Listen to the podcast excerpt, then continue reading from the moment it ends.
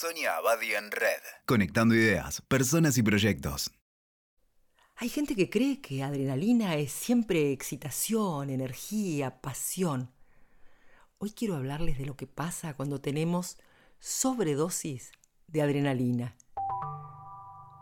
En cautiverio, como leones enjaulados, crispados por la tensión de cada día, aumenta nuestra rigidez y con ella nuestra fragilidad porque a más tensión, más riesgo de fractura.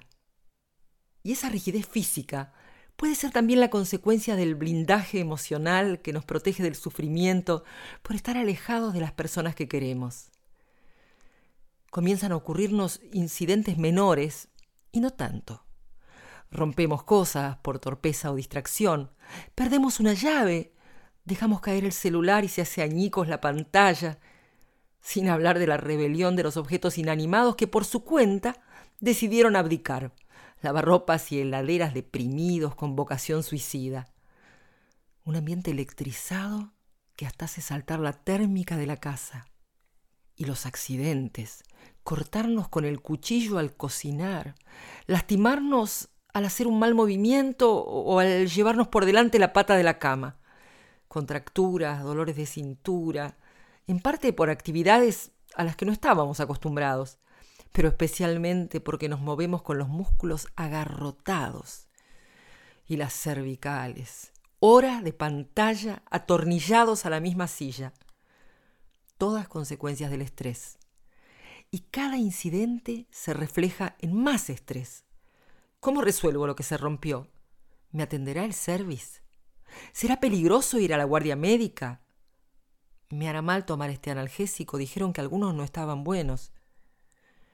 Angustiados y alertas, enfocados en nuestras preocupaciones, desconfiamos hasta de nuestro sentido común y nos cuesta pensar alternativas y soluciones para resolver cada problema. Demasiado pendientes de lo que nos cuentan nuestros amigos, hiperconectados con la información amenazante, confusa y contradictoria que difunden las redes y otros medios. Todo esto nos hace más vulnerables al estrés. Se pierde la perspectiva, se toman decisiones por miedo o desesperación, se evitan o se niegan datos inquietantes. Y los que tienen que salir cada día porque les tocan actividades esenciales, se van cada mañana con la sensación de salir al frente de batalla y regresan cada tarde con el temor de traerles la peste a los que más quieren. Cada noche los miran y se dicen, los habré contagiado. Se acuestan agotados y cada día recomienza la inquietud. ¿Qué les traeré mañana? ¿Algo rico para comer? Espero que no esté contaminado. ¿Me habré contagiado? Mejor me tomo la temperatura.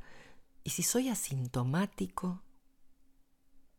Y los que solo salen una vez por semana a la farmacia o a comprar provisiones. Los que ya fueron saben lo que les espera los que aún no les tocó, salen con la ilusión de caminar, de ver la calle, de encontrar otras caras. Barbijo, anteojos, guantes, mascarilla quizá, miedo, desconfianza de todo lo que tocan, distanciamiento social. A la vuelta les espera el protocolo de desinfección, lavado de manos, alcohol, lavandina, dejar afuera la ropa y los zapatos. Dan ganas de no salir nunca más. El cuerpo está al límite del agotamiento y la mente exigida al máximo. Las emociones están a flor de piel. Por eso algunos se preguntan por qué les surgen reacciones de irritabilidad y violencia ante situaciones aparentemente insignificantes. La razón es que la crispación y el estado de alerta permanente generan en nuestro organismo la producción de grandes dosis de adrenalina. Pero ¿de qué hablamos cuando hablamos de adrenalina? ¿De entusiasmo? ¿De excitación? Existe la creencia de que es así. En realidad, la adrenalina es la hormona de la lucha. Por lo tanto, es una respuesta física ante el miedo. Es cierto que a veces la necesitamos para actuar en una emergencia. Cuando nos sentimos en peligro, el cuerpo envía adrenalina a la sangre, operando como un saque de estimulantes, que permite una rápida reacción y nos prepara para el ataque y la defensa. El corazón late más fuerte, el cerebro se prepara y los músculos se tensan. Ahora imaginemos que nos llega una información amenazante. Al instante reaccionamos generando grandes dosis de adrenalina.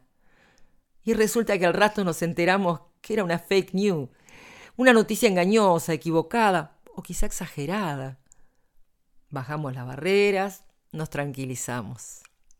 Sin embargo, ante la falsa alarma, la adrenalina que ya entró en la circulación sanguínea va a tardar varias horas en metabolizarse y eliminarse, lo que va a producir un estado prolongado de ansiedad y concluye al final del día en un estado de gran agotamiento.